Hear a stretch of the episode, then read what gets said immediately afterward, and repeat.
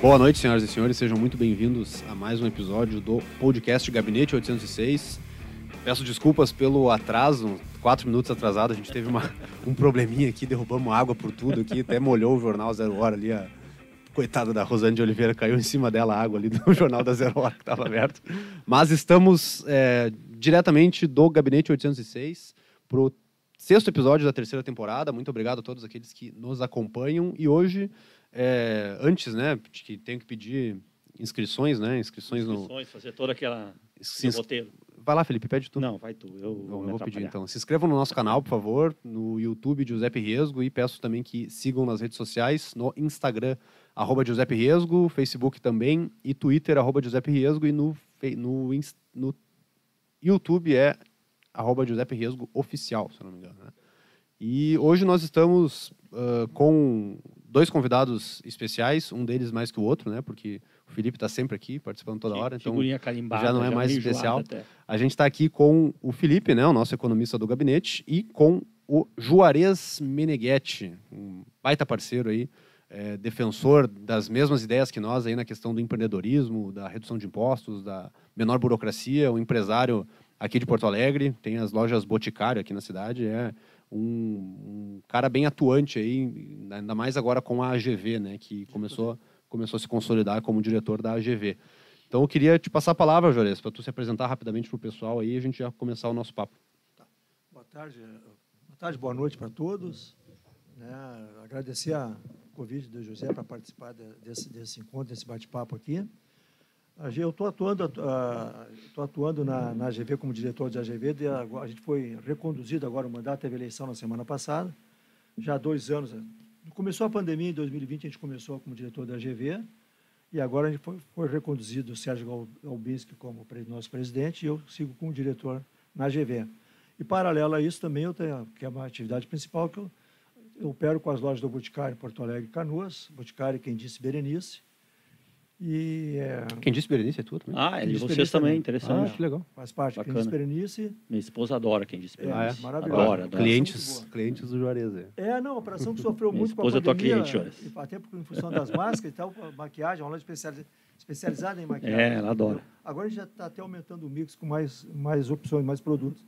Então, são as lojas da, do Boticário, as lojas da Quem Disse Berenice, e temos também as lojas, a venda direta do Boticário, onde na pandemia teve um papel muito importante, tanto para a sustentação nossa, que era pegue leve, né, que a gente poderia entregar os produtos em casa, mas principalmente para as nossas revendedoras uhum. poder ter uma sobrevivência, porque todo mundo ficou sem renda e, e, e não tem onde trabalhar. Então, na pandemia, as, as revendedoras faziam as suas vendas e nós entregávamos os produtos diretamente para quem as revendedoras vendessem. Ah, interessante. Legal. Então, foi bastante importante para todo mundo. A gente fez esse, essa essa passagem de, né, durante essa pandemia, embora a gente tenha alguns percalços para ver com o governo do Estado. Deputado. Depois a gente entra nos percalços aí. Temos uma longa lista. a gente tem bastante tempo para entrar nos Mas percalços. Mas isso é isso. Eu estou há 30 anos na operação em Porto Alegre. A gente está tentando, trabalha eu, trabalha minha esposa, trabalha direto comigo lá, a Jane Meneghetti. Aliás, a Jane está aqui nos acompanhando de dentro do gabinete também, para ver se o Juarez não vai falar nenhuma bobagem. Né? É, está presente tá de olho. e ela faz mais a parte, toda a parte de, de treinamento e tal, de, de, de, monitoramento de resultados de loja, eu faço mais a parte econômica financeira da, da empresa. E Legal. faz naquele porta a porta, casa a casa, naquele, nesse Tem, processo de distribuição. Exatamente. Isso é sensacional no momento como da pandemia, né? É, sensacional. Impressionante a relevância e a importância da questão social nisso aí. Né? Exatamente. Porque quanta gente, como é que está o nível de desemprego? Está muito alto hoje. E as pessoas que, que têm essa facilidade de, de, trabalhar com venda, de relacionamento, tu compra o produto e tu, tu faz a tua margem em cima daquele produto. Então, tu tem um ganho em torno de de 20 a 30 até mais, dependendo de, de, do ciclo, são, tem descontos maiores, né, de acordo uhum. com cada sim, ciclo. Sim, sim, Então, tu faz uma renda extra ou até uma renda principal, num, num período em que o desemprego é muito grande hoje. É. O desemprego hoje bate mais de 14% da população economicamente ativa. Né? É, mas Portugal em meia, né, de desempregados. É, e é o Rio Grande do Sul e pouco, né, o Rio Grande do Sul tem 11 milhões de, de, de habitantes. O Rio Grande do Sul e pouco, o Rio Grande do Sul bem lembrado. 11 milhões e 300 mil habitantes, bem dos lembrado. quais 300 mil são servidores públicos, dos quais mais da metade são professores. Né? a, a nossa a nossa forma aí de, de gerenciar o serviço público. Mas, enfim, estamos aqui também com o Felipe, né? Uma breve fala inicial. É, aí. Como sempre, eu sou economista, eu trabalho junto aqui no gabinete, figurinha carimbada aqui. No... É, podcast. Mandar um abraço aí para quem está nos acompanhando no YouTube. Já tem gente mandando mensagem ali. Neuza Portela, Henrique Oliveira, Fernanda Domingues. Boa noite a todos. E vamos lá, né? Juarez, eu queria começar, cara, falando sobre a AGV, né? Uma, a gente está acostumado aí no cenário das entidades, né? A ver algumas que se destacam na, na, na atuação na defesa da, da das suas ideias, né? Cada entidade tem a sua linha de atuação e vai defender o seu setor e é completamente natural. E a AGV, a Associação Gaúcha do Varejo, ela não é uma entidade muito antiga, né? Ela, ela tem uma atuação mais impactante nos últimos anos, assim. Vocês deram uma boa de uma reformulada nela. Queria que tu contasse um pouco sobre isso. É, na verdade, a AGV já, já existe há, há bastante tempo. O que acontece normalmente assim, nos períodos de, de crise, onde a dificuldade aumenta, é que tem que aparecer mais a, a associação. É importante. acaba tendo uma importância maior. Mas o fato de ver nessa última gestão, que é do Sérgio Galbins, né, as outras também foram super importantes. É que a gente entrou num, num, período onde a pandemia, a gente começou em janeiro e a pandemia estourou em março. Então, claro, sempre se deu mais destaque, ficou mais evidente a importância do associativismo, de uma associação forte participar. E, além disso, a gente tem na GV uh, eh, todo o nosso quadro, a diretoria, inclusive o interior todo participa também da nossa diretoria, uhum. mas são, a gente tem assim uh, varejistas atuantes no mercado. Porque é diferente, eu sempre digo lá na empresa o seguinte, quem assina o cheque é que sabe o valor da conta. Sim, é verdade. Essa é a conta, Exatamente. porque né, tu senta para dirigir uma, uma instituição, né, uma, associação, mas se tu não está com a barriga no balcão, tocando a empresa, sentindo as dificuldades do dia a dia, é diferente. Tu te afasta daqueles que tu pretendia representar. Tu certa medida é isso, né? Então, para te entender a dor, tu tem que estar presente, entendeu? Uhum. E a gente atuando, como, né, forte, como a gente tem um, estava com 40 lojas, com essa pandemia. Então, claro que o nosso impacto é aquele de resolver o problema também do comércio no geral, mas também tem aquele emocional teu muito forte, porque tu está vendo que as pessoas estão sentindo muito e tu também está sentindo, né? E cara, o que se perdeu assim durante essa pandemia de dois anos chega a dar pena. Lojistas de shopping perderam o que conseguiram de resultado em 20, 25 anos, 30 anos de, de resultado. Perderam tudo. Porque tenho um contrato de shopping para seguir, cara. Como é que foi esse, esse impacto aí da, da, do fechamento? Porque às vezes a pessoa não tem muita noção, né? A gente tem uma, uma visibilidade, uma visão assim de que quem não está na operação de uma loja, de uma rede, de alguma coisa, não tem muita ideia assim uh, do que, que significa ficar 30, 60, 90 dias sem faturar nada, né? Sem, sem ter nada de, de, de entrada. Uh, qual que é o impacto disso aí? Às vezes o cara acha que ah, o Juarez está vendendo perfume lá no, no Boticário, está vendendo aquelas coisas lá e está ganhando rios e rios e rios de dinheiro. Para ele ficar 30, 60 dias parado não muda nada. Para ele, não muda nada. O que, que, que, vai mudar? Né? É mais ou menos isso que os caras pensam, esse né? Pensamento existe. E não é bem assim, né? É, uma vez me disseram assim, pô, estou com 40 lojas, se cada loja lá der 4, 5 mil de resultado, pô, fica bem, né? Agora pensa o contrário também, se cada loja der um prejuízo, como uhum. é que tu faz? É. E no caso da pandemia foi o que aconteceu, cara. É uma coisa inimaginável, né? Quando foi de, em março, a gente teve que fechar as lojas todas, eu tive que ficar na praia mês e meio por aí, porque o Marquesan me proibiu, inclusive, de ir para calçado, porque eu tenho mais de 60 anos, né? Então, quem tem mais de 60 anos podia nem andar na rua, tinha que ficar dentro de casa. Podia ir para parque. Decreto Marquesan, né? É. Esse glorioso Marquesan fez tinha isso aí. isso no decreto? É. 60 anos? Fez. Que maluquice, velho. Malu... Total. Eu não sabia disso, não tinha é. dado conta. Isso aí foi altamente deplorável, cara. Como se uma pessoa com mais de 60 anos ah, pudesse trabalhar essas coisas todas. Mas imagina tu fechar 40 pontos de venda com custo fixo elevadíssimo, que a gente tem 350 funcionários, aluguel, condomínio. Bom, a, minha, a minha primeira expectativa quando a gente foi para a praia, até falei para minha esposa, eu vou tu foi comprar... se refugiar na praia, na, na... Não, por causa, porque em Porto Alegre não podia andar na calçada, sim. só dentro do apartamento. Sim, Aí sim. eu tive que ir para a praia, ah, para minha casa da praia. 350 funcionários, 350 Qual funcionários. o tamanho dessa folha? Tem ideia, mais ou menos? Bah, minha folha hoje dá bah, 300, bah, 350. Cara, eu tenho custo fixo hoje 2 milhões, entre, entre aluguel, funcionário, Sim, aí cada... Sem vender nada. Sem, sem vender nada. sem vender nada com uma folha de 2 milhões para pagar todo mês. Custo fixo de 2 milhões por mês eu tenho entre aluguel, condomínio e funcionário. Meu Deus. 2 milhões, aí o cara me fecha quatro meses. Então, tu imagina, tu reestruturar toda a empresa, tu sentar, ver... Porque também assim, também não adianta eu, eu, eu fazer um problema ou outro maior eu também tenho uma responsabilidade social com todos os meus funcionários. Claro, com certeza. Você não pode simplesmente mandar todo mundo embora é. ou fecha tudo. E, e a não, gente valoriza pago, muito essa questão do ser humano, relacionamento. Lógico. E aí é um ganha-ganha. E a empresa é feita de pessoas, né? Tu, pessoas. Perde, tu perde as pessoas, né? tu perde a cultura da empresa, tu perde a qualidade daquelas pessoas que estão ali. É só no livro do Marx que tem essa ideia de que o empresário é. ama demitir, né? Não. Pelo contrário, você sofre com demissão. E a essência, pessoalmente. E a essência é as pessoas, sempre vai ser as claro, pessoas, com, com toda a tecnologia, com toda a evolução, com toda a digitalização, As pessoas é a essência.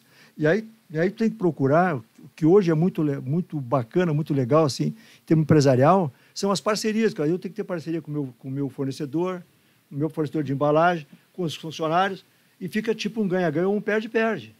Então, é, é, terrível ter que demitir, uhum. sabendo que a pessoa depois não vai conseguir emprego, é. né? Mas, de certa forma, eu, eu, fiz algum ajuste e a minha primeira, meu primeiro momento, assim, de... Aquela incerteza toda, cara, é que eu precisava, pelo menos, aqueles, aquele pessoal que trabalhava comigo mais antigo, eu tinha que, pelo menos, achar uma maneira de, de, de poder pagar os caras tudo que eles tinham direito pelos Sim. tempos de casa que tinham comigo. Então, vários que tinham bastante tempo de casa, 15, 20 anos, eu tive que fazer um, um acerto com eles, pagando tudo que tinha direito, porque naquele momento eu tinha caixa para pagar. E eu não sabia se eu teria no futuro. Então, eu achei mais justo chamar um para conversar e colocar exatamente essa questão. Olha, hoje eu tenho caixa para te pagar. Então, paga a multa de sobre o fundo 40%, paga todos os direitos, e tu ir melhorando a vida, a economia rodando, as lojas voltando a funcionar, passado um período, todos podem voltar a trabalhar com o maior prazer. E aí a gente ajuda dessa maneira, eu acho que uhum. foi, foi, bem bacana, o pessoal entendeu, a gente conseguiu cumprir todas as obrigações, né, e, conseguimos sair da... Estamos saindo, né, a gente tem alguma coisa acumulada, né, já esperava que o governo do estado nos ajudasse, pelo menos com a questão do ICMS, com o refis estadual, que o governo não fez ainda, né, o governo federal fez. Essa bola está picando né? aí para o governo. Esse assunto aí. O governo tô... municipal fez. O governo federal está e, o, fazendo. e o governo estadual não fez, né? E... Alguns estados já fizeram. A Prefeitura de Porto Alegre fez. Prefeitura, Prefeitura Alegre Minas fez. Gerais fez, porque Santa é, Catarina fez. É, porque é o seguinte, né? Tu imagina, tu fecha o teu comércio, aí tu vai ter que tomar decisões, né? O que, que eu vou pagar? O que, que eu vou pagar primeiro, né? Qual... Bom, primeiro eu dou um jeito de pagar o mais importante, que são os funcionários, né? Não vou deixar as pessoas também ali eu relento. Depois, o que, que eu vou pagar? Os meus fornecedores. Né? A última coisa que eu vou pagar vai ser o imposto, né? Imposto eu posso Sim. deixar para depois. Sim. Aí o governo te obriga a fechar, aí tu fecha, aí tu não consegue vender naquele momento. Aí ele vai exigir que tu pague o imposto em dia durante aquele período. É um pouco, um pouco cínico da parte do governo também fazer isso. Né? E depois não faz, te cobra multa, te cobra que não é, juros. É, que tá longe né? de ser baixo. E aí depois com aquele valor acumulado, longe de ser baixo, a multa 10% no primeiro mês, 10% no segundo, segundo mês né? e depois, depois 1% ao mês. Né? Isso. Então, um dois meses ali já, já se foi, né? 20% em cima do, do, do negócio.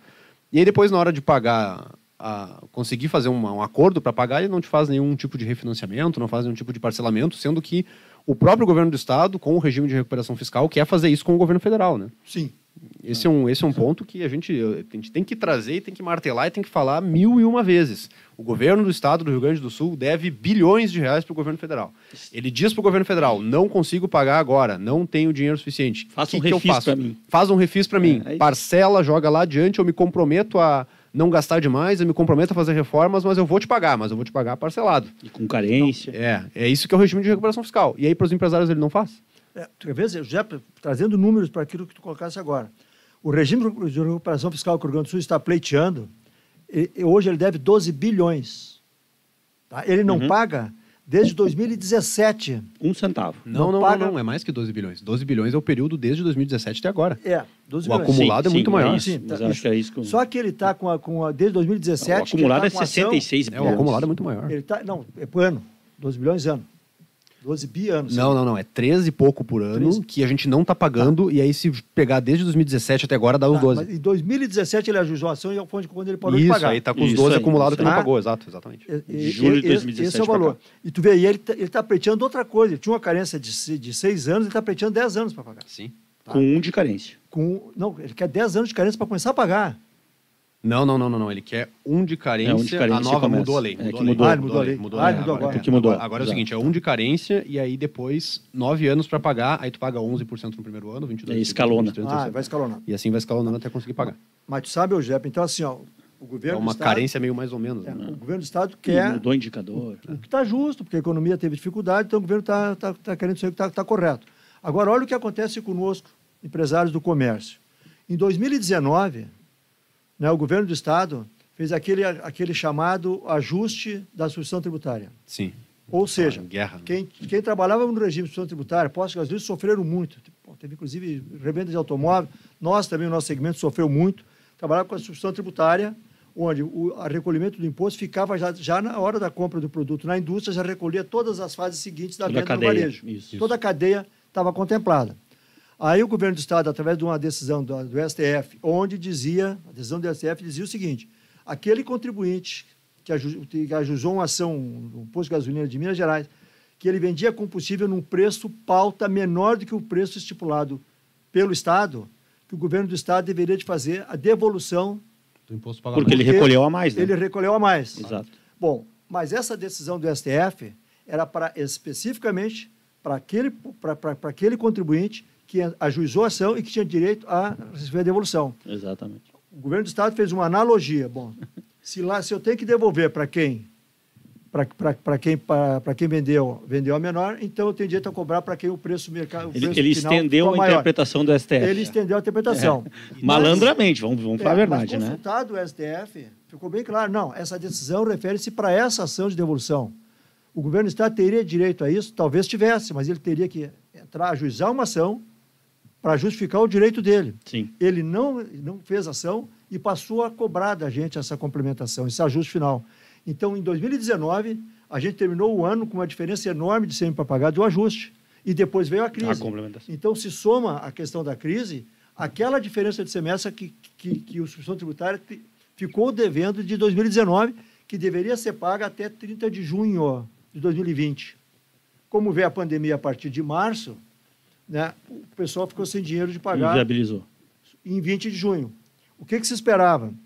Que o governo postergasse esse prazo para dezembro, né? Ou, não, o governo não, não, não postergou prazo nenhum, deixou o vencimento em 20 de junho, e quando a gente foram fazer alguns acordos, eu fui acertar com o governo do Estado em setembro, aí eu paguei multa de 10% no primeiro mês, mais 10% no segundo, mais 1% ao mês. Eu paguei 25% de multa Sobre aquele estoque lá. sobre o estoque que eu tinha de dezembro, que deveria de pagar. Tá? Que loucura. O que Isso- sangra o caixa. Isso no meio da pandemia. No meio da pandemia. E isso começou lá em 2019, né? Tanto que foi a nossa, nossa 19. maior briga aqui na Assembleia, de início, já caiu no meu colo isso aí, que era a questão da complementação da substituição tributária. Justamente Isso isso, que o como uma Juarez... bomba naquele e, primeiro cara, ano. eu falo disso quase toda hora. Quem nos acompanha não deve aguentar mais falar sobre isso para ver o quanto que atrapalha. Agora tá aqui, ó. Tá, que tá alguém que viveu na prática isso aí, que de uma hora para outra começou a pagar um boleto a mais de, de imposto. Simplesmente uma cota extra de ICMS. Era isso, né, Júlio? Era isso, Era um é. boleto a mais. E ninguém pediu para o governo fazer ST, né? O governo fez porque quis e ele não quer o ônus daquilo, né? Basicamente é isso, né? Mas é que essa Você antecipa toda a cadeia de valor, É. tenta precificar o preço, não consegue, É. aí por não conseguir dizer, não, eu te cobro. Eu, eu- Sim, ele erra. Ele erra, porque obviamente erra. vai errar, né? E aí ele e tem aí todo o incentivo. não, eu te cobro, eu vou te Ele cobrar, tem quando todo- eu erro, eu te cobro. tem todo o incentivo do mundo para errar para cima. E tu Ah, jogar é. todos os preços para cima, porque daí na hora de restituir eu te dou um crédito que tu vai usar se tu for usar, e na hora de, de te cobrar a mais, eu te cobro imediatamente na hora. Exatamente, é um então tu boletim. joga, joga para cima. Mas a tu. questão do ST também facilita A relação muito do o governo, império é um porque, negócio- porque ele, ele não precisa fiscalizar o varejo, Claro, para ele é muito que fácil. é, que é mais... Claro, vantajoso pra caramba. É, mas porque, é, digamos, é, é- é mais pingado, mas ao mesmo tempo ele cobra na indústria. Só que também tem o seguinte, né? Não esquece que no Simples, ele cobra de todo mundo. Uhum. Vamos lá, o nosso segmento Boticário. Quantas empresas do centro Boticário tem em interior do estado todo? Isso recolhe ICMS normal. Não, não tem o direito de Sim, sim, sim, sim, claro. sim, sim. Então, tá embutido. Quando né? ele faz a conta, para o governo do estado, é muito bom a instituição tributária. Só para só os leigos, né? O simples é uma forma de um enquadramento da empresa na hora de pagar o imposto, que aí tu paga todos os impostos de uma forma simples, entre aspas, que é meio complicadinho, Unificado, mas é né? sobre o faturamento da empresa até um limite de 4 milhões e 800 por ano de faturamento, né? É isso. Uh, O Juarez, obviamente, como ele tem 40 e poucas lojas, ele não está no simples, né? Tu não está no simples. Não, né? lucro real. Impossível, né? Sempre foi lucro tem real. Que ser, tem que ser lucro real, que aí é um... Tu sai do simples, tu enquadra no lucro real, ou no lucro presumido, ou o que quer que seja, e tu começa a pagar os impostos separados um por um, do jeito que eh, seria o normal, entre aspas, né? Seria o, o chamado regime geral, né? Que tu paga do jeito normal. Eh, e aí criaram o Simples antigamente porque era tão complexo isso aí que aí tu vai lá, cobra no faturamento e acabou. O problema do Simples é que quando tu compra algum produto e tem imposto naquele produto, tu não consegue creditar ele, né? Tu não consegue usar os créditos daquele produto. Então, digamos que eu tenho Tá uma... tudo unificado ali. Tá né? tudo unificado. Então eu tenho uma loja. Eu comprei um produto e dentro do- da nota do produto vem lá, preço dos produtos tanto, ICMS tantos por cento, aí tá destacadinho ali quanto que é o ICMS. Se eu tô no lucro real, eu posso pegar aquele valor do ICMS e dizer, ó, paguei esse valor de imposto na hora que eu comprei, então na hora que eu vou vender eu posso abater aquele custo do imposto e pagar só a diferença. Como eu tô no Simples, eu não tenho esse, esse crédito, eu, eu- entrou, azar. Então a empresa do Simples, ela também acaba tomando essa, essa dificuldade na hora de, na hora de pagar o imposto, né? Tu paga no faturamento e acabou. É, paga via faturamento, É. depende do resultado. Exato. Então, mas a, a coisa que a gente tem que parar para dar uma pensada, porque assim, ó, com toda essa crise, com o momento atual que a gente está tá vivenciando aí, né? Pô, a gente pega, todo o setor privado está com uma dificuldade enorme, seja a indústria, né, seja o comércio, a construção civil também enfrenta problemas. O próprio segmento que os ditos, uh, porque tinha na pandemia foi classificado entre os que poderiam abrir, que são os Sim, tem uma. essenciais. Ah, tu sim, viu isso aí, cara? Isso os não aí- essenciais, isso aí- É, e os não é, uma, é uma tabela que é o seguinte: é essencialidade, não essencialidade, numa, Essencialidade, numa é. linha, Sim, e a outra né? linha é o quão fundamental e a, im- a importância para a atividade econômica, um negócio assim. Então, ou, ou nível de risco. Não, nível de risco. É nível de risco numa, Nível de num risco de eixo transmissão de transmissão da do vírus. Então, tipo assim, uma boate, por exemplo, ela estaria num nível de risco Altíssimo, muito alto e ela né? estaria numa essencialidade muito baixa. Então, é a última coisa que vai abrir. Claro, Agora, um, um hospital é um nível de risco muito alto também, mas é um nível Muito de essencialidade essencial. muito alto. Entendi. Então, mantém aberto o hospital, mas fecha a boate. Agora, onde é que tu enquadra lojas de, de- do Boticário, aí no meio? Onde é que tu enquadra vestiário? Onde, onde é que tu... Aí como é que eu vou Aí- saber? aí começa a tu começa a né? loucura do, do planejador central, que ele vai decidir qual que é a essencialidade, qual que é o risco. E aí tu vai indo e vai fazendo essa jogada que os, ah, os, os ungidos do É, serviço público adoram ficar. olhar e entender o, que, que, o que, que pode e o que não pode, né? É que a, é que a que estava por trás disso, a tese toda é que a contaminação, o vírus era pela circulação. Então, se tu cortasse essa circulação, tu cortaria o vírus, em tese. Né? Mas aí, vamos lá. Aí começou, então, a classificação de o que é essencial, um produto essencial e não essencial. Então, o essencial pode se manter aberto. Aí, aí então, tá, supermercado, casa de carnes, ferragem, isso aí ficou aberto. Bom, aí tu pega, tu vai no shopping, tu vai no, no, no, no Bourbon, por exemplo, lá dentro do supermercado tu tem tudo. Tu tem shampoo, tu tem desodorante, tu tem creme, tem todo, vendendo todos os produtos. Eletrodoméstico, Eletrodoméstico. eletroeletrônico. Aí tu pega uma loja lá do Boticário, que é na porta de entrada do supermercado, que vende shampoo, creme, desodorante, mano, não pode abrir porque não é essencial, mas no supermercado está vendendo tudo isso aí. Sim, tem uma prateleira lá com. Então já tinha aí a certa, Cosmético. É, já tinha uma certa anomalia nessa classificação. Mas mesmo assim, né, vou retomar um pouquinho a questão, mesmo assim esses segmentos são di- os ditos eh, essenciais, que trabalharam durante toda a pandemia e fizeram bom resultado de venda, também estão com dificuldade hoje. Sim. Porque atualmente a cadeia, a cadeia produtiva toda se desorganizou, É, tanto claro, que a inflação já está em 10, os custos de ocupação dispararam. Mas o mais importante, cara, e aí é que uma coisa que é para todo mundo fazer uma reflexão e pensar, gente, no meio de toda essa crise, que é uma crise mundial, o Estado está bem. A arrecadação do Estado nunca teve tão alta, nunca cresceu tanto. Uhum. Porque o Estado está se beneficiando do quê? Da inflação. A inflação, por incrível que pareça, Claro, a preço. gasolina 7 reais o litro, Aumentam os preços. o a Estado está se beneficiando que é o percentual de 30% em cima dos, dos Do 7 valor. reais. O IPVA dos automóveis vai, vai aplicar uma tabela FIP, que tu não vende o carro pela tabela FIP, o Estado vai aplicar. Ou seja, no meio uma- da maior pandemia da história, pelo menos eu tenho 60 e poucos anos, Não, é a né, maior, que eu me conheço, é a maior pandemia da história. Mais longa. O setor privado todo sai no prejuízo, sai mal, está mal, para conseguir se reorganizar, o Estado sa- acaba salvando as suas finanças. O Estado hoje está com as finanças sau- saudáveis. Sim, estava pagando Botou 13 o terceiro salário em dia. né? Tá pagando 13 terceiro hoje em botou o salário em dia, está pagando 13 terceiro em dia, o Estado que devia duas folhas. Então, como é que a gente tem- pode É entender? um contrassenso, né? É um Como é que contrassenso. pode ter esse Que, contrassenso? em tese, o Estado deveria, deveria vir É. reboque do setor privado. né? Exatamente. Se o setor privado vai bem, o Estado vai bem. Não. Se o setor privado vai mal, o Estado vai mal. Quando está invertendo a relação, porque alguma coisa está muito estranha aí. Aí tu vai o quê? Aí tu vai dizer assim para o governo federal, precisamos ter um plano de sustentação por desemprego. Porque assim, ó, vamos lá um auxílio do governo, 400 reais por mês. E aí, assim, ó, o melhor plano eh, de auxílio que a população pode ter é emprego. É a geração de emprego. Esse é o maior programa social. É a geração de emprego. E se tu estiveres ajudando ao empresário a se manter de pé, porque quantos quebraram? Pô, será que se o governo ajudasse com a questão de, do imposto, um refis, ele, uma lojinha pequena manteria três, quatro empregos. Assim tu vai ajudar o quê? Tu vai dar 400 reais por mês por quanto tempo? E tu não gerou, tu não gerou a geração de emprego. Não, isso gera a conta inflação, né, acaba. Jones? Gera inflação, porque não tem produção É para isso. é tu estanca a produção e mantém o consumo. Exatamente. O consumo fica aquecido, a produção ah, ah, escassa, obviamente os preços sobem. Exatamente. Isso é, É, essa ficar- que está realimentando a inflação, por incrível que pareça, é a própria ajuda do governo que Exatamente. está realimentando a inflação. Exatamente. Porque tu não tem ganho de Ela produtividade. vem de injeção monetária, né? tu Dinheiro tem mais jogado na dinheiro no economia. mercado para comprar os mesmos bens. É isso aí. Então, quer dizer, a pandemia, na verdade, foi dramática, está sendo bastante complicada. Não o setor ainda. privado. Não O setor acabou. público está maravilha. Agora vem variante. Agora vem a variante dos Decepticons aí, como é que é o nome? Omicron. Omicron. É. Não, e, re, e refis no momento que o Estado, como tu bem disse, está com caixa. E Né? a gente pode Tá fazer o fôlego de refis. caixa. Aí que tá o ponto, a gente pode fazer o refis, não vai causar danos pro, pro- Não, pelo contrário. Eu achava até que a Assembleia tinha que fazer uma audiência pública sobre essa questão, porque eu acho que os empresários tinham Boa ideia. os empresários tinham que estar à frente. O que acontece, isso é uma coisa que quando tu me falou a questão da AGV, a questão do associativismo, eu acho que o empresariado, tudo que está se passando hoje, a gente empresário é culpado. Por quê? Porque a gente foi omisso muito tempo. Só que esse tempo agora, com rede social, com uma série de coisas, não tem mais como ser omisso. É, Ajuda a organizar, né? Não tem mais Ajuda- como tu dizer, o empresário é o cara aquele que vai lá para sacanear, para roubar ou para pegar mais dinheiro. Não. O empresário hoje tem lá, como ele tem o capital dele investido, ele tem que ter o retorno sobre o capital investido. Ele gera emprego, ele paga salário. Todo mundo hoje na, na sociedade tem a sua parcela de contribuição e o seu retorno de acordo com aquilo que, que, é, que é investido no mercado. Então, assim, ó, é, é, é uma estupidez. O Estado hoje está saudável financeiramente e não olhar para o lado da geração de emprego, para o lado das empresas. E aí tem um outro agravante, porque uma empresa de fora, é, ah, essa vem com benefício. Se alguém quiser vir, eu tenho hoje 350 empregos na minha empresa. Tá? Eu posso até fechar, eu não vou ter refis, eu não tenho Uhum. refis, eu estou com uma dificuldade, tudo bem.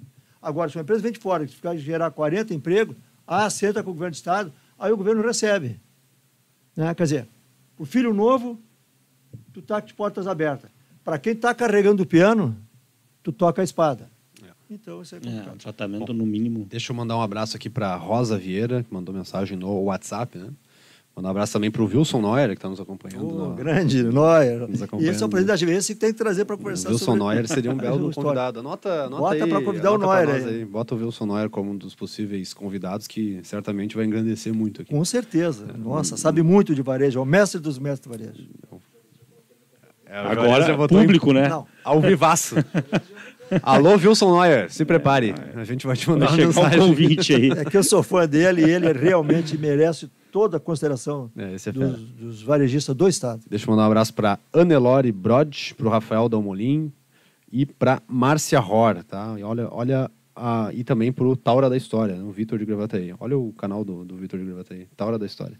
Ah, ó, comentários que o pessoal tá, tá trazendo aqui, ó. Achei, achei interessante. E algumas pessoas comentaram isso comigo, né? Quando, né, quando falam muito do governo do estado e tal, perguntam como é que tá, como é que tá o governo do estado, como é que tá o atual governador. Eu digo o seguinte, né? é, alguns pontos foram muito positivos desse governo, né? A gente, a gente defendeu fortemente algumas pautas, a pauta das privatizações, a pauta das reformas estruturais, é, tudo isso foi defendido por nós com muito afinco, né? A, a redução de despesa e tudo aquilo que precisava ser feito. No entanto, esse governo do estado, ele botou a mão no pescoço do empreendedor e apertou de um jeito que não quer largar. Está difícil de conseguir fazer ele largar. né? A gente tem diversos exemplos de situações onde ele poderia ter sido um pouco mais brando com o setor produtivo e não foi. A situação da complementação da ST foi uma dificuldade gigantesca para trazer o ROT. A questão de tirada de itens da ST continua sendo resistente. Alguns setores querem sair da ST faz tempo e ele não deixa. Não consegue. A questão agora do, do IPVA parcelado em 10 vezes, parece que está difícil, não consegue, é complicado. A questão dos aumentos de impostos que foram tentados, tem um monte de coisa que o governo fez, apertou o pescoço do empresário, não quer largar. O refis ele não faz de jeito nenhum. Então a gente critica, né? E o comentário da Nelore Brod vem nesse, nesse sentido, olha só. O governo estadual só decepcionou e humilhou o povo gaúcho. É, o governo federal auxiliou o povo brasileiro e os estados subtraíram. Não viu o governo estadual ajudar em nada. E é- é, uma, é uma demonstração de que nesse ponto do empresariado foi difícil, né? E a Márcia Roy mandou uma mensagem aqui. É uma pena que a maioria dos empresários não entenderam que os fechamentos foi só um laboratório para as próximas etapas. Agora estão aceitando imposições sem pensar no resultado. Então, a nossa tentativa é de tentar alertar isso, né? E tentar conseguir construir uma, um Estado que seja sustentável, não chegar nesse caminho que o Juarez mencionou, que tu É. mencionou que o Estado está bem. Uma mudança de mentalidade. E né, o José? setor empresarial É, está uma mal. né? Coisa, uma coisa que me preocupa muito, assim, o Estado ele não tem que ter caixa, sobra de caixa, caixa positivo. Toda vez que sobra muito dinheiro, tu fala muito isso o tempo todo, essa é uma frase muito feliz. Toda vez que sobra dinheiro no caixa do Estado, está tá faltando dinheiro no setor privado. Claro. Não tem que sobrar. Claro que a gente tem uma dívida para pagar e então é, nos leva a um caminho de sustentabilidade. Mas a gente tem que tomar cuidado nesse sentido. Né? E o Estado, e, o- e o- e o Estado quando está com muito fôlego, ele não quebra mão disso. Né? Quando você está com fôlego de caixa, é aí que Não, você tem que olhar para o setor É privado. uma, é, mas é, uma, Conceder, é uma via de mão exonerar. única. É uma via de mão única. né? É O- que- Quando o governo tem o dinheiro e tem aquela arrecadação, ele não quer largar nunca mais. É, é que existe, né, na verdade, assim, no Estado, uma ganância arrecadatória. Essa que é o É isso é aí, é isso aí, é uma mentalidade. Uma é uma mentalidade. de, um- de um lado, e de, e de outro lado, uma falta de visão da questão da geração de empregos. gente. Claro, com certeza. Que esse é o melhor programa Com social. certeza. É a geração não deixar que as empresas quebrem. Entendeu? Então, isso está faltando equilibrar essa coisa. Entendeu? Eu queria fazer um comentário sobre o diferencial de alíquota. Vocês pagam o diferencial de alíquota? O de FAO? O DIFAL. Sim. Se, ah, não, aí você foi engodo, né, cara? Você foi engodo da de- maneira possível. Revela, revela para o pessoal, Júlio. Não, de é fake. na prática... é- Deixa eu recordar antes, deixa eu recordar antes. É o seguinte, a gente tem um imposto aqui chamado Imposto de Fronteira, até foi uma luta muito grande da AGV Da lá em AGV, 2000 e- com certeza. 2000 e quanto? 13, 14, 15? Não me lembro onde foi. Que era o 14. movimento aquele chega de mordida, né? Que era o fim do Sim. diferencial de alíquota. Aí brigaram, brigaram, brigaram. Aí conseguiram, né? Acabou o diferencial de alíquota. Nossa, parabéns. né? Acabamos com o diferencial de alíquota. Chegou no dia seguinte, Continuava Continua o diferencial de alíquota. Aí beleza, aí pá, reforma tributária, aquele negócio todo, aumento de PVA que a gente conseguiu segurar, aumento nos tributos, né? fim do diferencial de alíquota vai acontecer. Aprovado o fim do diferencial de alíquota. Nossa, vai acabar. No mês seguinte, pimba, tá ali o, o boleto do diferencial de alíquota. Acabou ou não acabou, Juarez, o diferencial? Não, é, é- é- aí são dois pontos para considerar. Bom, o, o primeiro ponto é que o governo, simultaneamente a questão de- do, da falácia do, do acabou o diferencial, em parte, acabou bem em parte, Foi reduzido. pequena, foi, em parte foi, foi O governo em do Estado pegou e reduziu o imposto da indústria. Então, a indústria internamente, que pagava 17, a grande maioria era 17, eu não sei se tem algum caso 25, baixou o imposto da indústria para 12. Só que o seguinte, o lojista compra na indústria local a 12 e ele continua vendendo a 17 ou a 25%. Então, ele tem que pagar essa diferença de imposto que a indústria só pagou 12, ele tem que pagar a diferença da indústria do 17 mais o valor agregado que ele bota o 17 dele. Então o governo, na verdade, transferiu, quando eu compro. Transferiu na cadeia, ele transferiu só na transferiu cadeia. da cadeia, a indústria não paga esses, esses E jogou 17, para a ponta final. Jogou para a ponta pagar. Né? Ele fez um Bom, diferimento parcial. Né? é, foi É isso é isso aí. Que é- Então, que é- e, e quando eu- eu- a indústria vende para fora do Estado, já era 12. Bom, isso é a questão da indústria vender para fora do Estado. Então, o que, que ele fez? O que ficou muito ruim para nós, do, do varejo. Por que ficou ruim? Porque eu, eu compraria compra 12 e estou vendendo a 17. Então, sobre a minha margem, que eu pago 17, mais a da indústria não pagou. Uhum. Aí tu vai dizer, ah, mas a indústria baixou o preço para compensar. Às vezes sim, às vezes não. Muitas não. Tá? E outra coisa, hoje o varejista é um dos principais arrecadadores do pro governo do Estado. Eu trabalho para a arrecadação do governo do Estado. Porque eu faço uma venda na minha empresa, eu já já está lá a parte do imposto que eu vou ter que recolher no final do mês. E se eu não receber aquela venda, que eu tenho venda em boleto, e 7% dos meus boletos hoje eu não recebo, é inadimplente. 7%? 7% Bastante, é inadimplente. bastante E essa inadimplência, para o governo do Estado, toda venda que eu faço é venda boa, é venda feita, é venda recebida.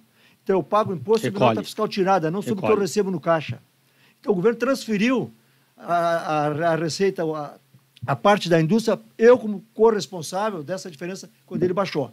Bom, e aí tem agora outro lado também da, da questão do imposto de fronteira, que é quando eu importo um produto de outro estado.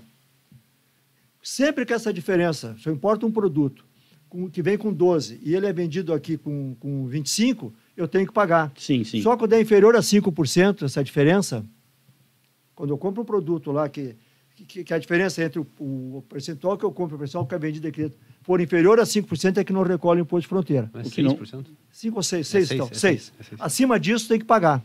Tem que pagar o Ou imposto seja, de fronteira. ou seja, ta- taxamos a importação. É Ah, isso, é. né? É, e ele, e ele continua entendeu? existindo, né? Continua o- existindo. a importação, a gente existe importação continua existindo e a gente está protegendo, né? A A gente- verdade que é isso. Claro, Claro. lógico. A, é a, a, gente, a gente é o protecionismo clássico isso aí. A gente exige que o governo do estado não diga que eh, não, não que ele não tenha que fazer isso, tem que fazer. Foi, foi bom acabar nessa parte, mas que, que não use o termo exagerado, né? Fala que reduziu o imposto de fronteira, fala que foi eh, que foi alterado, que foi mitigado, que foi eh, sei lá algum outro termo, mas extinto aí não dá, né, cara? Não é- Não, mas o, mas o, o José, aí, é, isso aí Eu acho razão. demais, eu acho demais. Propaganda no Fantástico dizendo que é- acabou. ele- isso é uma mentira. Aí eu, tô, aí eu né? falo com o meu, Mentiu. Eu falo com o meu contador da minha empresa, o, o cara vai lá e me diz o seguinte, pergunta, ah, vem cá, o Bordinho, né? Eu chego, ô Bordinho, tem, tem algum cliente teu que tá pagando ainda? Ele, cara, eu tô emitindo boleto do... 25 mil eu aqui tô, de eu tô emitindo boleto, tô emitindo a guia do, do, do DIFAL todo, toda hora, cara. Tem um cliente meu que me xingou, ficou puto comigo porque ele viu propaganda que tinha acabado e eu tava lá Tu é um fazendo a guia. contador Ele disse, que eu, incompetente é, ele disse que eu era incompetente, porque o, tá lá uma- um outro cara que ele, ele parece que o, o- ele, teve um cliente dele que fez uma compra e a partir das propagandas de que o imposto fronteira tinha acabado, ele se fiou naquilo lá e comprou um produto de fora ah, com base nisso. Chegou, entrou, deu entrada o produto na empresa dele, ele mandou as notas de entrada pro contador, o contador foi lá e emitiu o DIFAL. Aí ele falou, cara, tá louco? O governo disse que acabou? O meu fornecedor disse que acabou? Aí ele fala, pois é, nesse seu caso não acabou.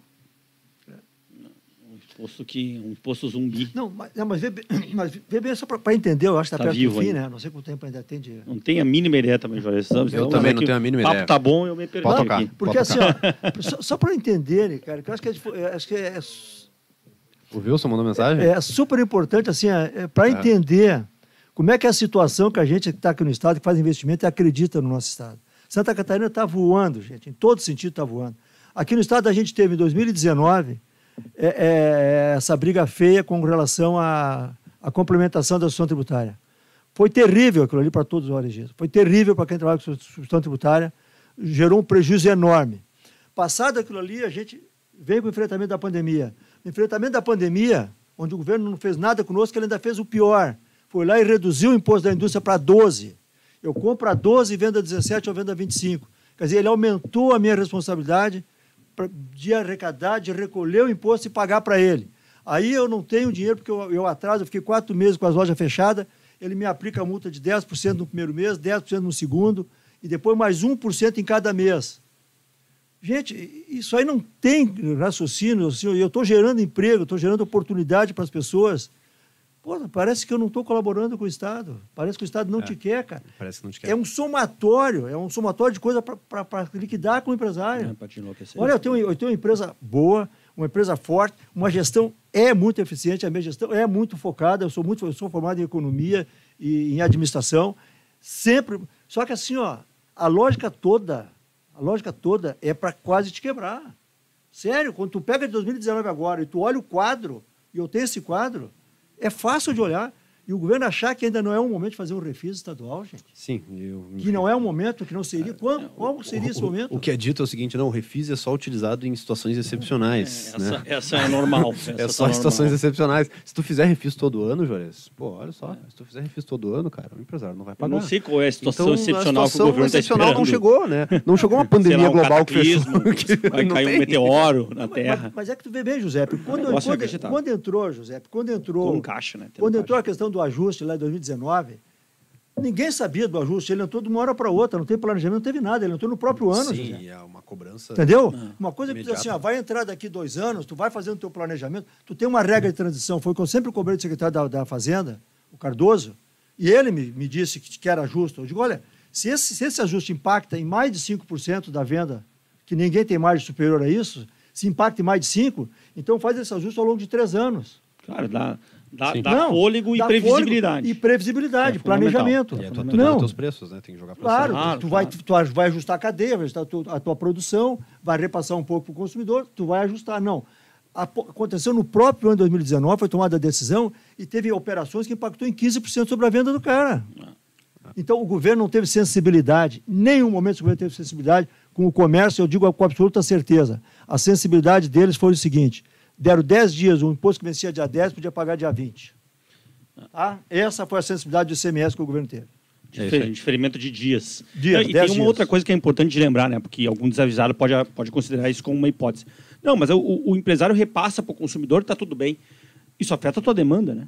Não é, não é uma coisa assim, não, só repasse e pronto. Não é com, você não faz com gosto. E é mais, né? Subir meus preços. O teu imp- o imposto é calculado sobre dentro, são né? percentuais e calculado por dentro. Por Então, dentro. se tu Nem aumenta tudo o tu preço, tu, repassa. tem que pagar mais imposto sobre aquilo. Tu tem que aumentar um pouco mais o preço para poder pagar aquele imposto. É, E você recolhe antes da venda, né? Você recolhe antes, E outra- efetivamente. é, então, sangra teu caixa. É, não, e outra coisa também é a seguinte, né? A definição de preço hoje, né? Mudou. Hoje não é aquele conceito, ah, o produto me custa X, aí eu tenho minha margem de lucro. eu tenho- Hoje quem define o preço do produto é o mercado. E o mercado hoje ele está aberto. Com, com- nem com- sempre com a digitalização, repassar, né? tu compra coisa da China. Claro. Então, se eu compro da China, eu compro de São Paulo, eu compro de qualquer lugar do mundo, entrega na porta da minha casa. E aquilo tem um preço. O preço do mercado hoje é que define. A concorrência é que define o teu preço. Eu tenho que hoje partir do preço de concorrência final, qual é o preço que eu posso praticar, para voltar na cadeia. Eu vou usar a expressão voltar para trás, que é bem isso, para saber se eu posso produzir esse produto, se vai valer a pena ou não. Em grandes partes, está todo mundo terceirizando por conta disso. Né? E essa é outra coisa importante que o governo tinha que trabalhar. Como é que eu vou tributar essas vendas de internet? Pô, Eu comprei várias coisas agora na, de roupas, por exemplo, tal. Fazer propaganda da Aramis, que eu gosto muito da Aramis.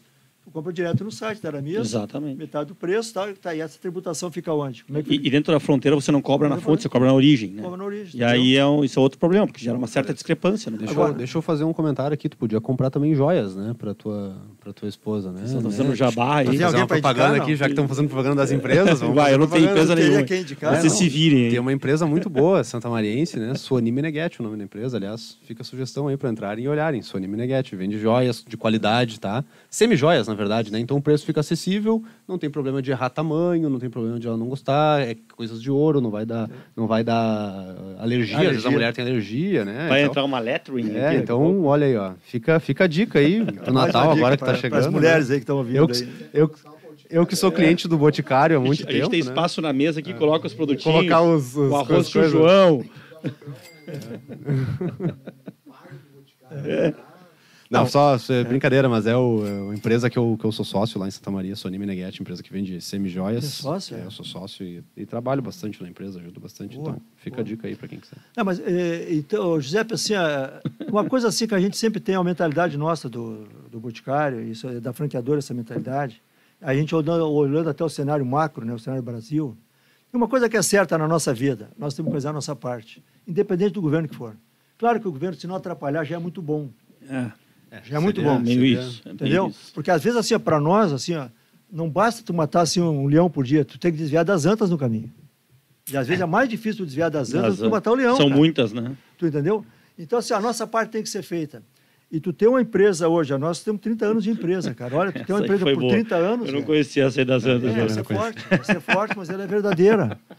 Ela é verdadeira e, e só quem está no dia a dia, na labuta do dia a dia, olhando o fluxo É. de caixa, olhando as contas para pagar, olhando tudo o que acontece, vou te dar um exemplo bem A simples. gente ri de nervoso. né? Vou te dar um exemplo bem simples. A lei agora das grávidas. Agora não, já faz algum tempo, desde maio. Bolsonaro emitiu lá uma lei onde a pessoa grávida tinha que ir para casa trabalhar. Quem paga essa pessoa que vai para casa trabalhar? Quer dizer, ela vai para casa, eu posso dar um trabalho para ela fazer em casa. Só que eu tenho dificuldade, uma vendedora na casa dela não vai conseguir vender para vocês na loja. Nem uma caixa, então vai lá na casa dela pagar o produto. Sim, é difícil, né? Não é difícil. Então ela fica em casa e eu pago o salário dela. Sim. E ela Tá? é vendedora, tu não pode trocar. Então, trocar a atividade dela para um É, eu administrativo estou com do dia pra 20, noite, estou né? com 20 grávidas em casa. Tá? Aí quando tu chama outra para trabalhar, o que, que acontece? Também tu não pode pedir nada de exame, é óbvio, não pode dizer nenhum de nada. Se uma pessoa estava pensando em ter filho, o melhor momento seria agora, lá em maio passado, porque daí tu ia ficar até dezembro em casa, com certeza. Porque Sim, tu entra na empresa, engravidou no primeiro mês, E o governo, o governo exige isso Tá. e, e não teria problema ele exigir que ela vá para casa ele e ele bancar, né? Se ele bancar via INSS, ok. Tem que bancar. o- Tá correto É, o fato dela ficar em casa, eu concordo, porque a questão agora, de saúde é prioridade. Agora o problema é ele exigir que tu faça e exigir que tu pague, né? Não, Isso- para ele, ele fazer ali para me pagar. Isso, isso para ti é É um problema. o. Mas olha lá, isso pro Juarez é um problema, isso que ele tem 300 funcionários. Você imagina uma loja que tem uma funcionária. Ah. E aí tu faz o quê? Tu contrata outra, tu dobra o teu custo de folha Tu dobra salarial. o- De uma hora para outra. Então, um assim, faturamento pequeno, uma empresa Então, não o tem é planejamento. Então, assim, ó, na verdade, é, é, ah, ser empresário no Brasil não é para amador, velho. Não, não. não é para amador. E só que assim, ó, acho que as coisas estão todas chegando no limite. Eu acho que a carga tributária chegou no limite. Chegou, com certeza. Sim, a gente estava falando antes da desoneração da folha, né? A desoneração da folha é outro caso, que é um absurdo. Ah. Explica aí, Juarez, o Porque que, que é a, desoneração da folha? folha é o seguinte: Explica o que, que é. ah, algumas atividades pode escolher e a, a folha de pagamento, o total da minha folha de pagamento eu posso pagar 20%, que é a- o encargos trabalhistas, que são o INSS. E aí tem alguns setores, 17 setores, podem fazer opção entre pagar 20% sobre o total da folha para o INSS ou pagar um percentual do faturamento de venda que, que para ser equivalente a esses 20%, não precisa pagar os 20% sobre o total da folha de pagamento. Então, eu pago lá 100 mil de salário, o total da minha folha deu, deu 20 mil reais, eu pago X percentual do faturamento e não preciso pagar 20% sobre a folha com o INSS. Bom, quando foi criada essa lei, lá no final do governo da Dilma, o comércio foi abrangido, por quê? Porque a lógica da lei toda dizia que a atividade é aquela que gera muito emprego, que emprega muito, que tem maior empregabilidade, então, para favorecer Faz a sentido, geração de claro. emprego, faz sentido pagar o um percentual do pague. faturamento, que era, em tese, mais vantajoso, tu pagar 1,5%, vai de 1,5% a 4% da, da venda, tá? do que os 20% sobre a folha. Então, tu fazia a tua conta, vê o que, que era mais vantajoso e tu fazia isso. Mas, em seguida, tiraram o comércio fora e ficaram 17 setores. Aí ficou comunicação, construção civil, têxtil, indústria têxtil, né? E, não, e o comércio saiu de fora. E agora vencia vencia a desoneração da folha, vencia agora no final de, de 2021. E aí esses 17 setores entraram numa campanha e tal, para manter para eles somente os 17. Mas é só que a lógica toda é que quem mais gera emprego. Só que quando tu vai pegar para olhar quem gera mais emprego, e aí é uma coisa absurda, porque no Rio Grande do Sul, por exemplo, 24% do emprego formal é gerado no comércio. E não tem E o comércio um não tem desoneração de folha. Um quarto. Entendeu? Não, foi incluído, não é incluído e não existe uma batalha. E aí é aquela história que a gente começou no início. Né? Está faltando as entidades de classe se posicionarem mais. Agora, a gente sabe que é uma briga feia, é uma briga que tem contrapartidas, as pessoas não gostam de se expor, só que a gente chegou num limite que tem que se expor um pouco para tentar buscar um pouco de, de, de soluções saudáveis para manter as empresas. É, deixa eu mandar um, mandar um, um obrigado ah. e um abraço para o presidente Sérgio da Galbinski, da AGV, que botou o carro em campo para defender o ROT, o PL 281 de 2020, que está no plenário já, para ser votado, e ele via AGV, ele mandou mensagem para todos os deputados dizendo quão importante era aprovar, o quão importante era para o varejo, o quão importante era é, pro, pro comércio. Acabar essa incerteza ano Acabar ano, com né? essa incerteza. Porque hoje existe o regime optativo de tributação, o ROT. Só que o problema é que ele é criado por decreto todo ano. E isso gera uma insegurança jurídica muito grande. Isso é insegurança jurídica, né? Isso é, isso é, é incerteza. Não sei se ano que vem vai ter. Agora, ano que vem, eu sei que vai ter, porque o decreto foi publicado agora há pouco, mas e no próximo? E no outro? Como é que eu vou me planejar? Aí eu vou fazer um planejamento estratégico da minha empresa para os próximos cinco anos? Não tem como. Não tem como. Eu tenho, tenho que chutar algumas coisas. e considerar o cenário é, político. Exatamente. Né? Então a gente está quase aprovando aí o projeto, graças a muito trabalho da AGV também, da FEComércio, que ajudou, a Federação também mandou mensagem, foi, foi importante. Bom, deixa eu mandar. O Wilson aqui respondeu. Ó, muito bom o tema, o Juarez com espaço para falar. Nosso professor na AGV. professor Juarez, hein? Olha aí. Mandar um abraço para Leila Krieger, que mandou mensagem aqui. Gustavo Moreira disse que queria o leite para presidente e pelo menos ele não ia aumentar tributos no Estado no final do ano.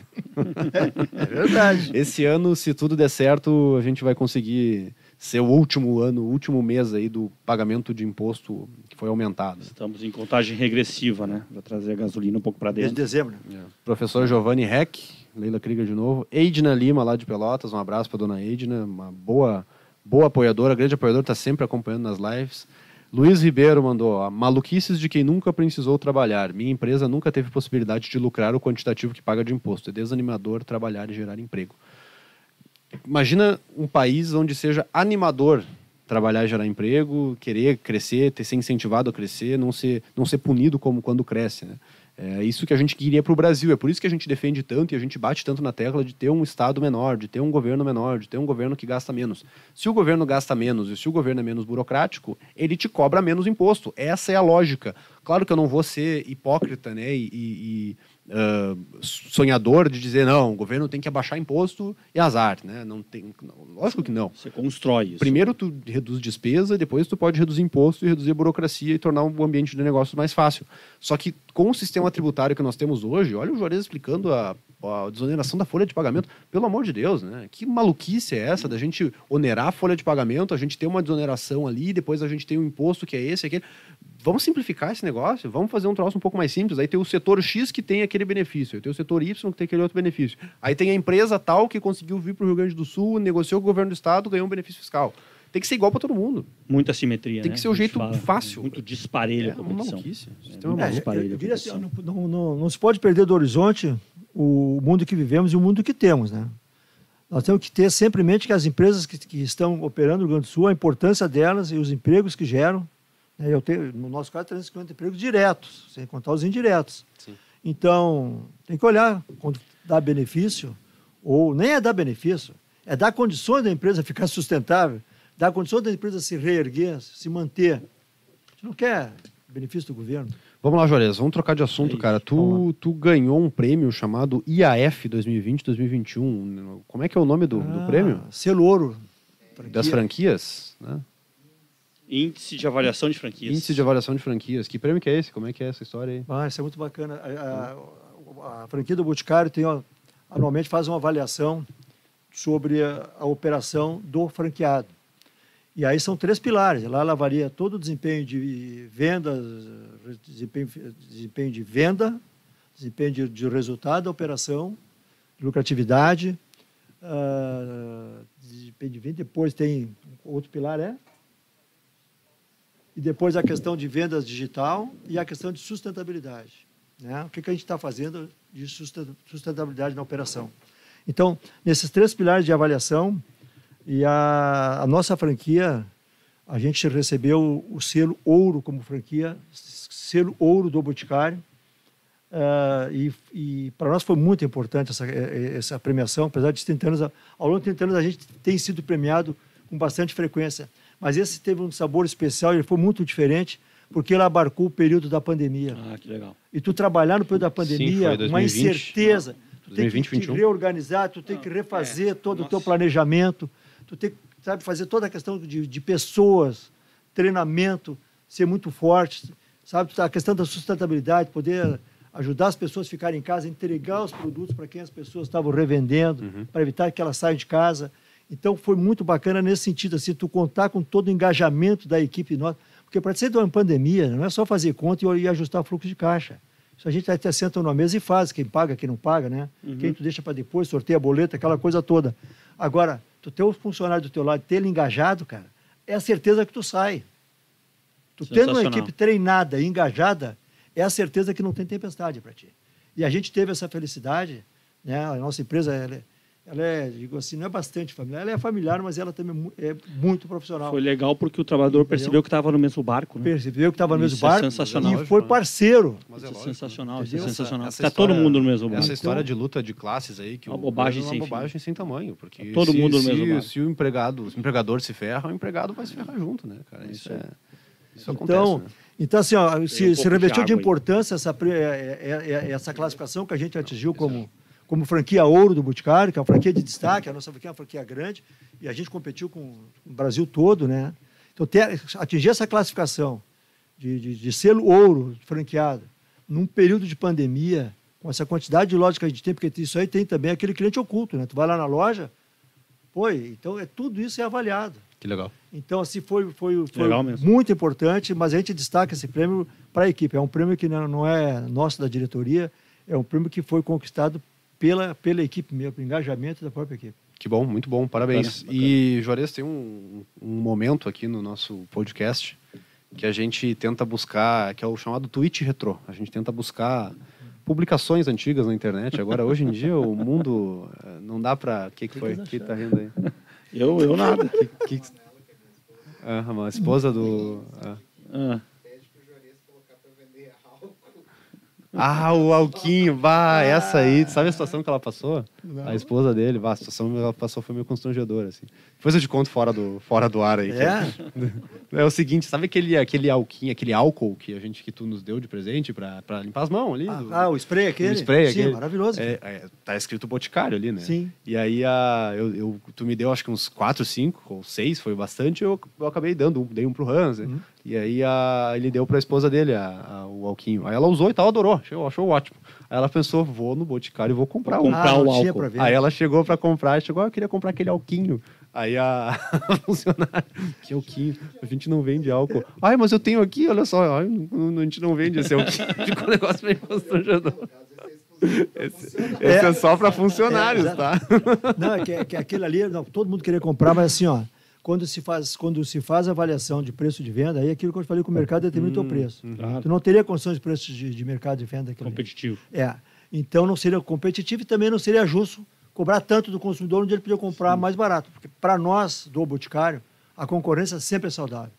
Tudo aquilo que é melhor para o consumidor, a gente entende que é melhor para nós também. Sim. E nós temos que ser melhor.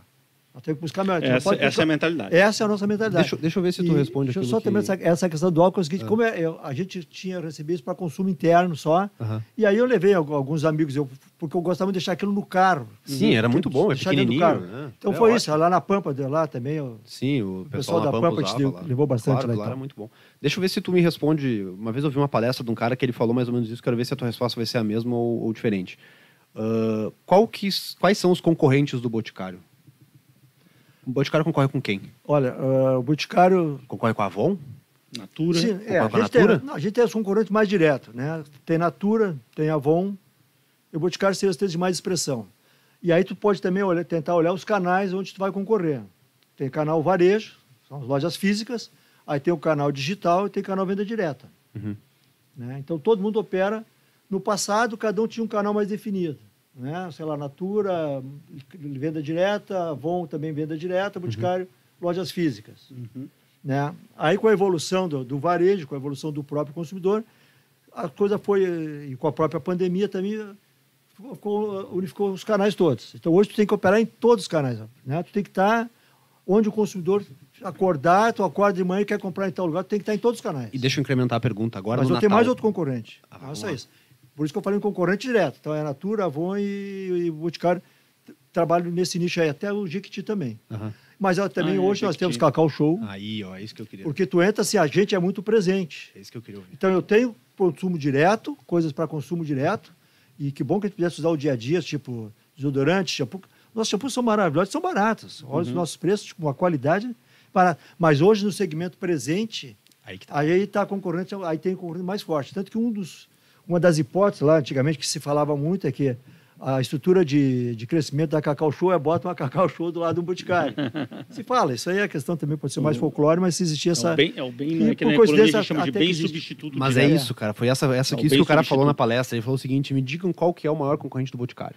Aí eu pensei assim, ah, sei lá, Natura, Avon. É. Aí, porque eu tava com a cabeça fechada, né? Ele é. falou, cara, Boticário é muita venda de presente também. No Natal, tu entra num shopping, tu vai, tu vai ver o Boticário lotado, tu vai ver a Cacau Show lotada. Dia dos namorados. É, né? exato. No Dia dos Namorados, Dia das Mães, Pode etc. Ser Copenhague também, né? Ele falou, é Copenhague, é, ele falou o seguinte, tu, o, o, concorrente da, deles não é meramente vendedores de, de cosméticos. O concorrente da Cacau Show não é um cara que vende chocolate concorrente da Cacau Show é um cara que vende o produto no mesmo segmento. E muitas vezes o chocolate é presente, muitas vezes é, o boticário é presente. Eu achei interessante aquilo, eu achei legal de ver, porque tu abre um pouco a cabeça, né? É. Tu abre um pouco a mentalidade de ver que o mercado não é tão simples assim, cara. Não é, ah, não é. vou concorrer com a Cacau Show, então eu vou abrir uma loja de chocolate. Não, cara, se eu quero concorrer com a Cacau Show, posso vender presentes de outra. Uma loja de presentes. Exato, exato. E substitua o presente de Cacau é, Show. E hoje, José, a questão toda hoje, que se acelerou muito com a pandemia, que é a questão da digitalização, né? Eu tenho que estar presente hoje, cara em, todas as, em todos os canais de venda. Eu, eu tenho, que, tenho que estar presente em todos os canais e ao mesmo tempo eu tenho que unificar os canais. Então a loja física hoje, a nossa loja do Praia de Belas, não chegou a conhecer, né? Não, não. Eu conheço porque eu vou no Praia de Belas, eu já passei ali. É, mas eu tinha uma loja de 100 metros Praia de Belas, cento e poucos metros, uma loja enorme. Grande, tá? né? Tinha um custo de ocupação bastante significativo, pelo tamanho. Claro. Tá? E ao mesmo tempo, com a pandemia, a coisa mudou. Eu tenho que ter uma loja mais adequada ao tamanho dela, porque a venda acontece na loja acontece também no meio digital. Uhum. E, ao mesmo tempo, a minha loja tem que estar preparada para o digital. Uhum. Então, eu saio de uma loja de, de 100 metros para uma loja de 64 metros, mais tecnológica. Mas não uma tecnologia daquela que, que vai trazer desconforto para o usuário, não. Pelo contrário, tecnologia que facilita para o usuário. Uhum. Então, entra na minha loja de Praia de Belas hoje, ela tem o equipamento na mão lá, ela pega o teu, o teu CPF ali, ela já sabe o teu perfil de consumo, quando é a última vez que tu esteve na loja, qual a oferta que eu tenho para te oferecer, ah, tu usa shampoo, não sei o que, ela vai, vai ser direcionada, vai perder menos tempo na loja. Sim, já conhece o cliente. E se tu né? tiver no shopping lanchando, tu pode fazer o pedido pelo WhatsApp, passar na loja e só retirar, retirar o produto.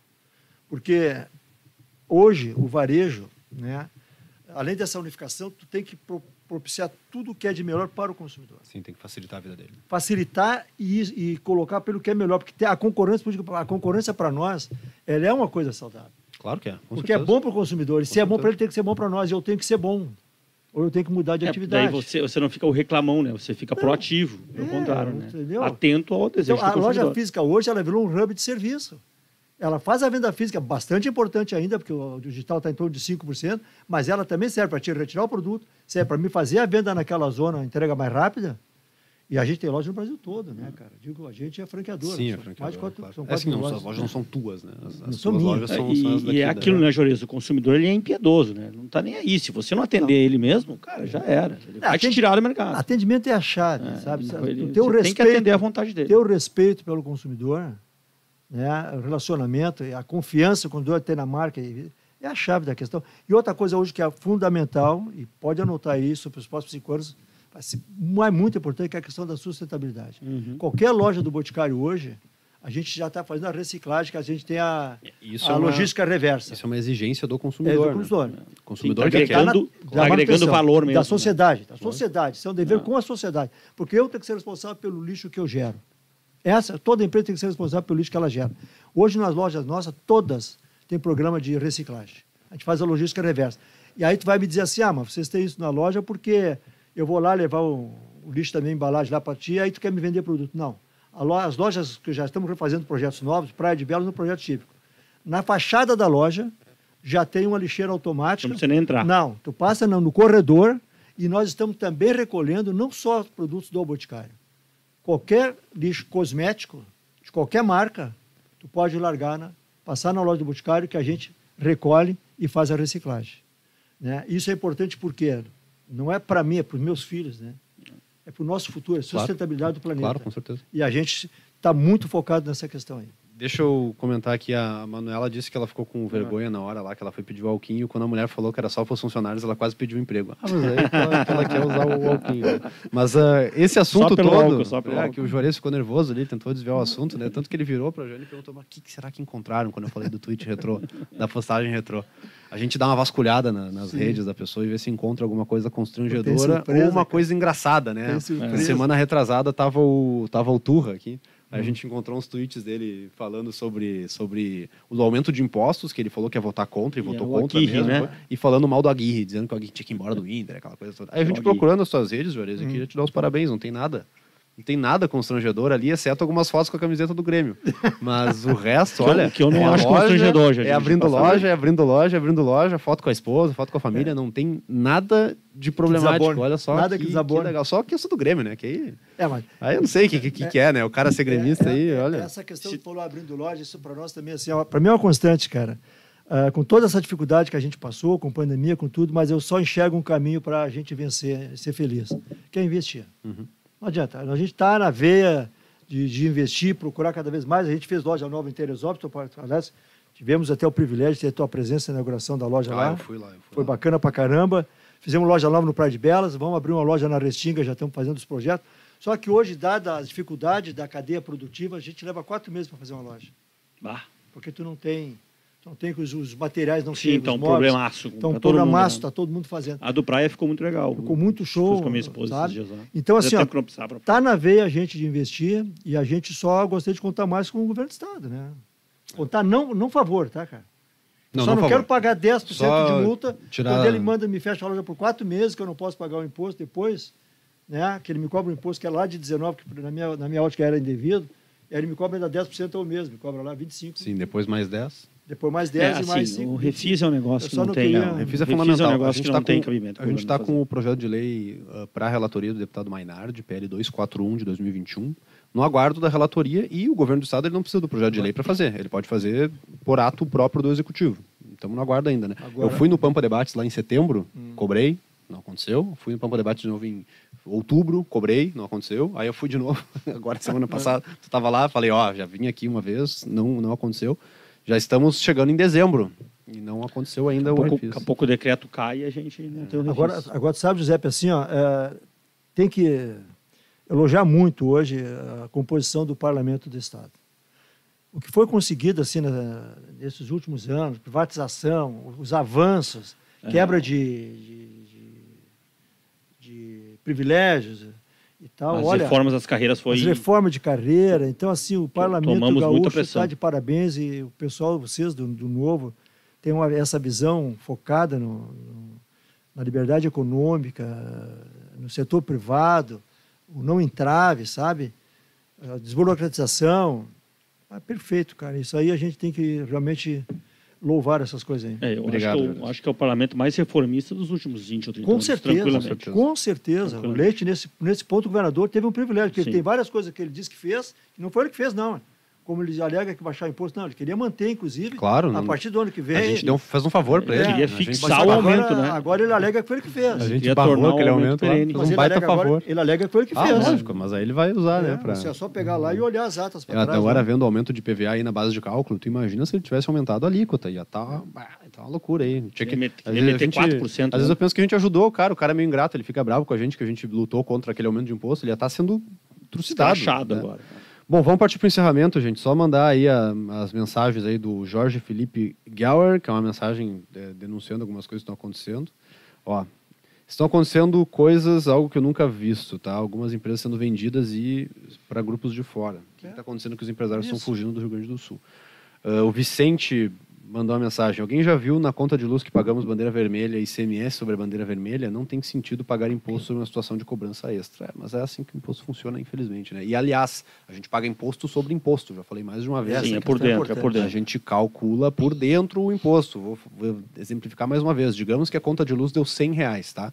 Ah, não, vamos lá. Digamos que a conta de luz ah, custou para Consumo, consumo de quilowatt, a consumo. concessionária ali, ela quer receber 100 reais daquela, daquele teu consumo.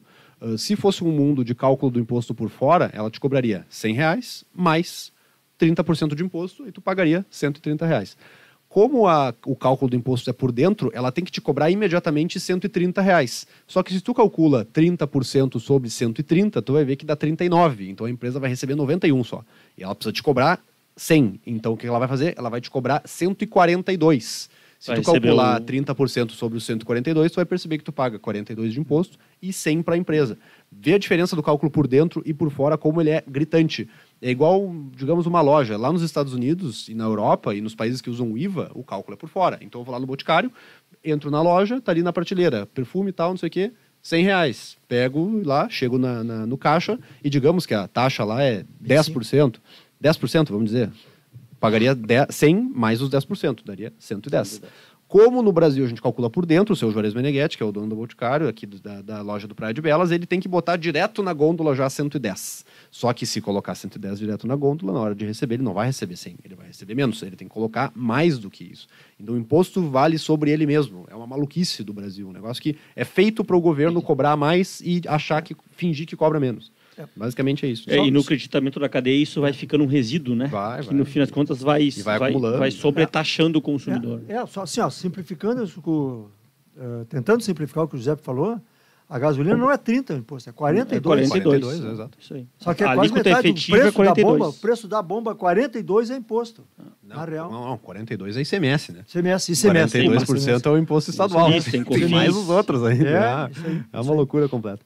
Bom, gente, vamos partir para o encerramento. Queria dar os parabéns para o Juarez por não ter nenhum tweet, nenhuma mensagem, nenhum post, nada comprometedor rede nas suas redes sociais. Olha só. um cara que só loja, loja, loja, loja. Negócio, negócio. É isso aí. É um Meneghetti, né? É um Meneghetti. É o Meneghetti. É o Meneghetti. Eu, Raiz, pra quem é não raiz. sabe, eu sou Meneghetti também. Um dia que eu conheci o Juarez, até perguntei, tá, mas tu não é meu parente, né? Aí a gente foi olhar assim, não sei se é parente. É, se for, é, é bem distante, né, né, Juarez? É, só que eu divulgo meu Meneghetti, tem gente que não divulga o Meneghetti. É. Divulga Riesco. Tomou, Divulga Riesco. uma aqui. Eu não Eu sei sou- se é por causa do Wildo Meneghetti, o que, É, é lá. Eu sou Meneghetti Riesgo, a família É. da minha mãe é Meneghetti. Né? É. Olha aí, ó. Mas a família da minha mãe é uma veia bem empreendedora, assim. Foi uma salva de palmas. É. Tanto aí a Suani Meneghetti, né? A empresa, a empresa que eu, que eu das, das joias aí, viu? Já de novo veio o jabá. É. É o jabá da empresa. aí. Eu tô o aqui meu, no meio dos, dos o meu do falecido avô, aqui. meu falecido avô, deixa eu até te mostrar a foto dele aqui, ó. Foi meu falecido avô Nilo Meneghetti. Ele tinha tinha uma várias já teve várias empresas lá em Santa Maria, até o pessoal conhece ele das empresas, né? Olha a foto dele aqui. Deixa eu tirar o negócio que, que gira assim. A minha, minha tia me mandou a foto hoje dizendo que ele era que ele era parecido comigo. Aí ele já teve várias empresas lá na cidade, já teve uma, uma sucata, já teve uma, terra, uma empresa de terraplanagem, já teve tudo que é tudo que é coisa lá e a, a veia forte dos, dos Meneghetti lá. Hoje lá o, a, empre- a empresa dele já, enfim, já fechou porque faleceu já faz uns, ih, faz uns 15 anos já que o vô faleceu, mas ele é conhecido pela, pelo trabalho, pelo empreendedorismo, toda, toda a família É, Meneghetti. tá no sangue, né? Aliás, mandar um abraço aí para os meus, meus parentes que talvez estejam ouvindo aí, o Luiz Meneghetti, lá, do, lá de Santa Maria, o Robertinho, né, que talvez faça a conexão aí das, das famílias, e me pergunto se eu sou parente do Hildo Meneghetti também, o, o Já ex- tinha que olhar essa árvore o ex-governador. árvore Tu tem parentesco com o Hildo? Não. Não tem? Não. Se eu não me engano, eu tenho distante, assim. Quando eu te conheci, a primeira coisa que eu perguntei foi isso. né? É? Tem, é. tem a ver com o Hildo lá? Aí me pergunto, tá, não tem político na família? Não tem nenhum. Talvez lá longe, o Hildo Meneghetti. Bom, enfim, gente, considerações cara. finais. Felipe, oi, o que, que foi? O Wilson Noyer mandou mensagem. Vamos lá, tô tentando encerrar aqui, mas vamos ver. O Wilson Noyer, ele tá com tem, tempo. não, ele tem, ele Tem tem, que pautar ele. tem precedência. Tem ele. Deputado Giuseppe mandou bem na percepção vamos concorrencial. Claro que competição também por preços para presentes. Chamam de Natal dos presentinhos. É isso aí. É isso aí. Exatamente isso, mas isso eu não me percebi. Eu não, não foi eu que percebi, tá, Wilson? Eu não sou, não sou tão inteligente assim. Foi um cara que me falou e eu achei genial e replico agora. Não, tu me testou. Te testei e tu foi bem. Quem são teus concorrentes? Te testei, tu Sim, foi jogou bem. Eu Marapuca, falei- né? Jogou eu Marapuca falei os direto e aí tem os outros. Não, eu, eu te testei e tu foi bem. Te testei e tu foi bem. Juarez, obrigado pela, pela presença, obrigado pela conversa. Agradecer a tua esposa, Joane, ficou ali cuidando, viu? É por isso que não tem bobagem nas redes sociais dele. Ela tá sempre de olho. Ali, marcação ela, cerrada. Ela tá sempre de olho ali. Não. Quem, quem mandou um abraço? Ah, um abraço pro Duzo lá de Farroupilha, grande parceiro. José, para agradecer o convite, poder participar. Bah, foi bacana pra caramba trocar essa- essas ideias aqui, falar um pouco sobre o varejo, ah, sobre a- as dores que a gente está sentindo né, nesse período todo. Mas, enfim, a gente venceu, a vacinação avançou bastante. Acho que está todo mundo de parabéns, né, cara? Fizeram um bom trabalho.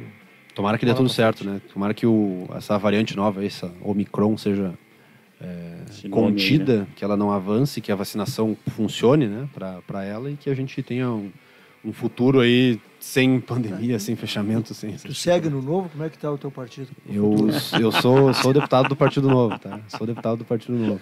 É que eu vi o Paulo, eu vi o O Paulo Paulo Sérgio. Sérgio te na esperou lá na perguntando pra debate. ti. hora. O toda Paulo Sérgio perguntando para ti É, o Paulo eleição Sérgio, ele, ele sonha, ele, ele tem essas coisas dele, né? Quando- mas eu acho que eu, eu, eu, eu, eu me sinto lisonjeado, fico feliz, porque se o cara fica tentando me levar pro partido dele, é porque que é ele gosta do trabalho, né? Senão, um senão ninguém bom, ia querer. né? Senão Essa é a lógica, em tese é a lógica. Assim, ó, não, sem, sem rasgar seda, né? Até porque eu, eu sou um cara velho, já tenho mais de 60 anos e tal.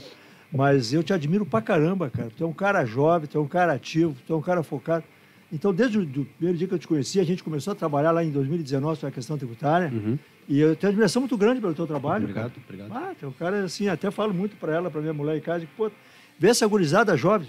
Não é gurizada depreci- depreciativa o termo, porque eu. Não, eu- eu- eu 60. aceito o termo Gurizada gurizada. nesse sentido. Eu sei o termo gurizada. Vai ver vocês ligados, focados, cara. É muito bacana, é muito show, cara. Eu fico entusiasmado. Obrigado, velho. Bacana, Sabe que, é, bacana. sabe que é recíproco, né? O teu, teu trabalho bem ativo né? na, na GV, essa questão de defender, botar a cara a tapa mesmo, porque o cara ficar com medo e não, não se expor é o que mais tem, né? Sabe que é, tem uma certa exposição naquilo que tu faz, mas é o certo a se fazer. É defender aqueles que produzem, aqueles que geram emprego, geram renda. Por isso que eu também tenho uma admiração bem significativa pelo teu trabalho, por todo mundo que participou aqui, o Wilson, o Sérgio, enfim, todo o pessoal da, da GV e do comércio. Felipe? Que aula, né? Ah, bela aula, bela aula do mestre Juarez. É, eu acho que a gente tem, tem que avançar, isso é óbvio, né? Acho que a gente falou bastante, bastante aqui, o governo precisa se mexer, né? Olhar um pouquinho para o setor produtivo, entender que se mata o setor produtivo, o governo obviamente vai ter problema, o governo vem a reboque do setor produtivo. Eu acho que o Juarez deixou isso bem claro, assim, bem claro, mais claro que isso é impossível. Eu diria para o governador assistir essa live aqui, se ele for, se ele for inteligente. Era isso. É isso, obrigado, obrigado. obrigado, Juarez. Obrigado, Felipe. Todos que acompanharam, muito obrigado pelas mensagens. Obrigado por terem eh, mandado, participado. Aqueles que estão ouvindo no Spotify, eh, fiquem atentos às redes sociais. Eh, Estou falando com o pessoal do futuro, né? Pra tu ver. Fiquem atentos nas redes sociais. Acompanhem os dias da live. Normalmente eh, são segundas-feiras, às 19h30. A gente faz no YouTube, dá para participar, dá para comentar, eh, dá para interagir ali. É o que a gente quer fazer, um podcast interativo, uma live interativa. E peço a inscrição de todo mundo, né? YouTube, Facebook, seguir no Facebook, seguir no Instagram e mandar mensagem sempre que possível no nosso WhatsApp 55 99154 4718. Obrigado e tchau!